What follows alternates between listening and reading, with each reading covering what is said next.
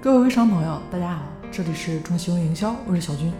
本期节目跟大家谈一下，微商不是自己专业的事情呢，不要做。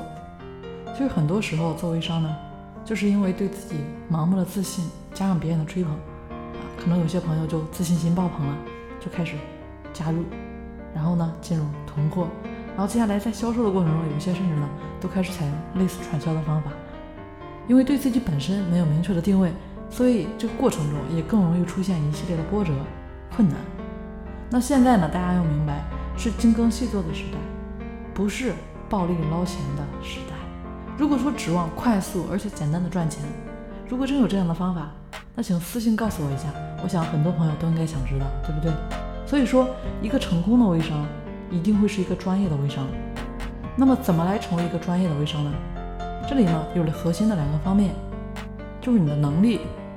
传授，首先说一下这个能力啊，能力方面其实也就是个人的能力，你个人的营销这么一整个体系的能力，包括你销售啊、包装以及渠道话术，那这些呢，其实往往也是其他代理加入你团队的原因。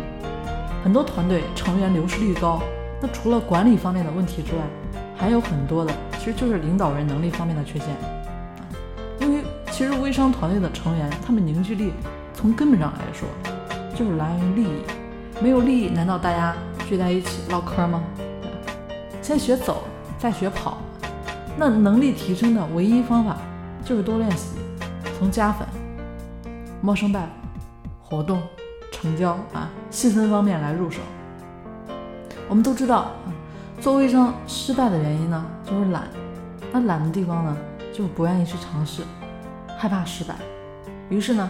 一直也就不尝试，那这样就没有失败，在逃避，对不对？然后呢，就开始埋怨你的上家，开始质疑这个微商是不是在欺骗你。实质上呢，也是你本身的这么一个不作为导致的。但是人呢，往往也只看到自己的优点，看不到自己的缺点。那接下来跟大家说一下第二个方面啊，也就是传授方面。那说到这个传授啊，从这个字本身，大家应该也能略知一二，对不对？就是指导教导，也就是团队老大你的一系列的辅导能力，把你自己的能力啊，以一种或者说多种方式呢，来培养你代理他们进步进阶的这么一个能力，或者说呢，把你把你的很多能力怎么样更好的复制给其他人的这么一个能力。那很多团队呢没有活性，其实大家没有成长的原因就在于团队的传授不够。人都是有惰性的。一个团队当中，如果说能有百分之二十的代理主动学习，其实就已经算比较大的比例。所以说，团队在传授的时候，大家一定要定时定量的去安排。我之前进行过的培训呢，有定目标的时候，其实我们整个小组的氛围很积极，改变也是很明显。不过呢，部分人在课程结束后一个月之后呢，就开始犯懒了，这都是无可避免的事。而传授的过程中呢，就需要正确的、适当的一个引导。才能让团队更有活性，而且是蓝图性的一个引导。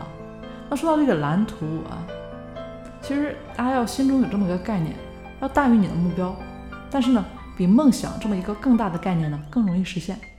所以合适的蓝图这样一个愿景，往往比眼前的利益更能激发你代理的一个欲望。那当大家认识到不足，接下来就是怎么来在微商同行中胜出，在同类产品中胜出。微商在运营中会遇到的问题该怎么来解决？大家可以加我的微信：三零四九三九六七，我们下期节目见。